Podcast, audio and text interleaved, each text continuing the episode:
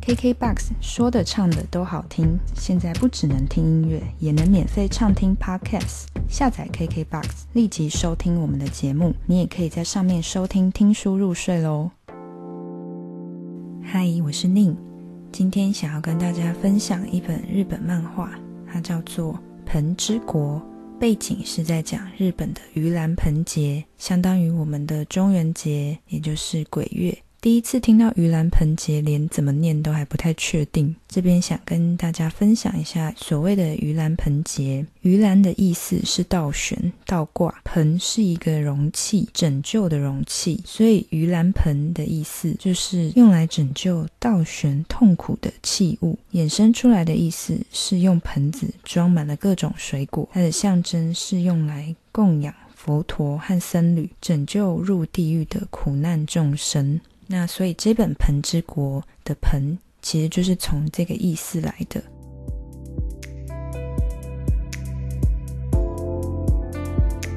这个故事发生在夏天，女主角名字是秋，秋天的秋。每年到了这个时间，她就知道那些祖先、那些平常看不见的人、那些神鬼会在这个时候回来，而她是那个看得见的人。到了七月的时候，她就知道。爷爷还有他们家以前所养的宠物猫回来了，他立刻去跟他的母亲还有他的奶奶说这件事情。他们听见亲人回来了，自然也很开心的说回来了。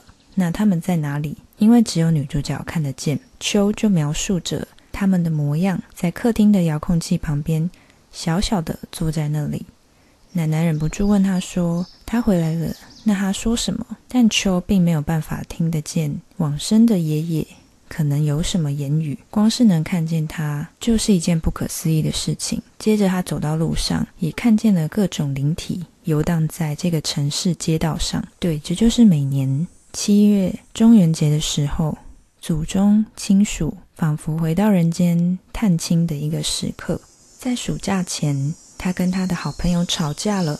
秋对于开学，对于接下来有一些不想面对的心情，而忍不住去想，如果时间能够停留在这一刻就好了。这一天天气有了一些变化，天空好像出现了像龙卷风一般，云被搅得乱七八糟。他抬头一看，觉得好像要被吸进去了一样。这时候有个男人抓住他的手，跟他说：“不行。”仿佛在告诉他不能被吸进去。秋回头一看。是一个白发的年轻男子，穿着浴衣，跟平常路上的人们的穿着迥然不同。他觉得他遇到了一个怪人，比起天空，他更觉得应该要远离这个奇怪的人，而赶紧逃跑。隔天，他起来询问祭祖的时刻，这时家人愣愣的回应他：“家人说送火是明天呐。”秋说：“不是今天吗？”对秋来说是十六号的今天。家人给他的回应竟然是十五号，他愣住了，立刻去看月历，也听到新闻播报。他赫然发现，应该要是十六号的今天，竟然跟昨天一样是十五号，而他仿佛就被困在十五号的这一天。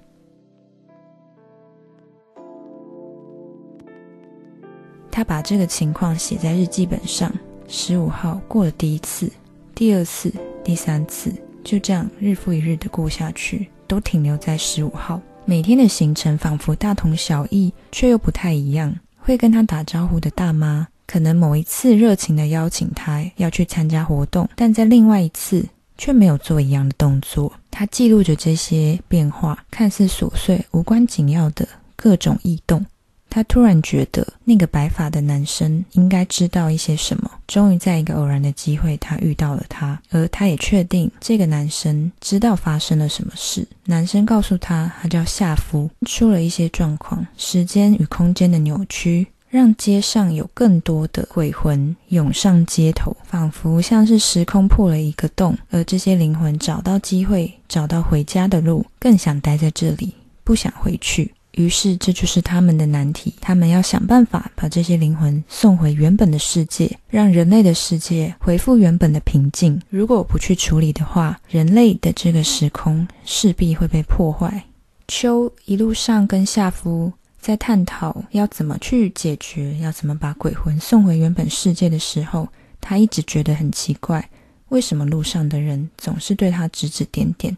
是不是因为他没有跟着夏夫穿着浴衣，还是因为夏夫穿着浴衣在路上特别引人注目？他一直非常的纳闷，直到他们在路边研究所谓的送火是否可以用烟火来进行这个仪式的时候，他跟夏夫谈着话，一旁骑着脚踏车的朋友经过，跟秋打了招呼，对他说：“你怎么一个人在这边玩着烟火啊？”秋愣住了。而这时，夏夫才正好要告诉他，其实他已经不是人类了。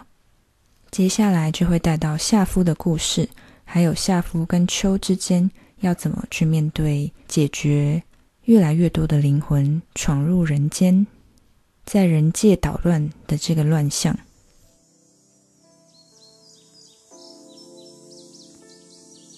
不知道大家从小到大喜不喜欢听鬼故事？我觉得难免都会有一种心情，是又怕又很好奇，又想听。对于这种超自然界没有办法解释、看不见的事物，我们总是保持着好奇，又敬又畏。无法理解，又有那么一点想要去理解、探究。对我们来说，往生以后的世界是完全没有办法知道，所以活着的人才会透过各种仪式，想办法去跟另一个世界的人产生连结，又或者想办法创造各种方式，让我们留在世间的人的心能够得到一些平静。在故事里，夏夫有说了一句话。因为这里是活人的世界，所以活着的人是比较重要的。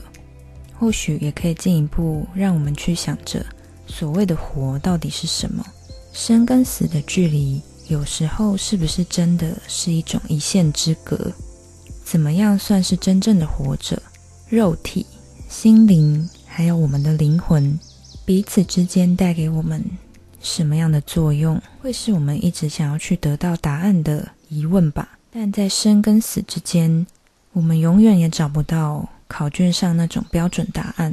这个问题会是我们对自己提问，也会是我们给自己解答。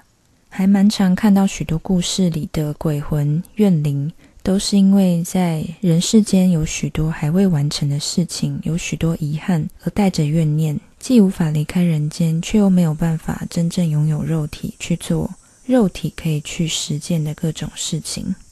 仔细想想，如果我们没有办法去执行我们想要完成的事，或许那才是最痛苦的。会不会那对我们来说就是一种看起来是活着，却又没有真正的活着？虽然这一本漫画它的风格非常的清新，去描绘了一个超自然界奇幻的故事，我觉得这一本漫画带给我最难忘的，正是他用这种轻松的方式，却把人终究要面对的生死议题。很自然的融入在里面。你可以根据角色的对话、角色的个性去看见自己，透过角色去对自己提问，也看见角色是如此鲜活的活着，而他们又是怎么在对生活提出他们的疑问。《盆之国》这本漫画只有一本，就形式上来说是一个轻松小品，但在阅读上会让你有更深一层的思考。所谓的思考人生，不一定总是那么的沉重，但这样的作品可以让我们以一种更生活化的方式去探讨自己的生命。我觉得这样的作品更能带我们走进心里那一些比较少去探寻的角落。或许就像夏天萤火虫的微光，引领着我们去探索属于每一个人的答案。这就是今天想要跟大家分享的漫画《盆之国》。如果大家有兴趣的话，欢迎去找来看看，也欢迎跟我聊聊你看了之后会有什么想法。我是宁，那我们就下一本书再见，拜拜。